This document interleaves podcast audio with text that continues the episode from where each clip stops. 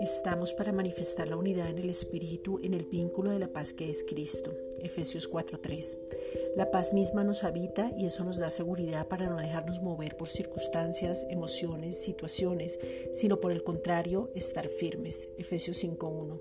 Hablamos todos una misma cosa, tenemos una misma fe, un mismo Señor, una misma esperanza, un mismo bautismo, un Dios y Padre de todos, Efesios 4:3, el cual es sobre todos y por todos y en todos.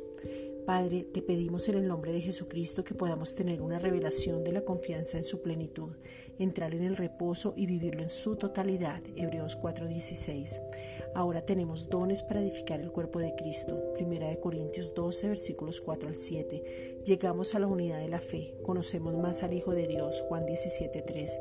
Estamos en la plenitud de Cristo. Efesios 4:13. Seguimos la verdad en amor, crecemos en todo aquel que es la cabeza que es Cristo y nos edificamos en amor. Efesios 4:16.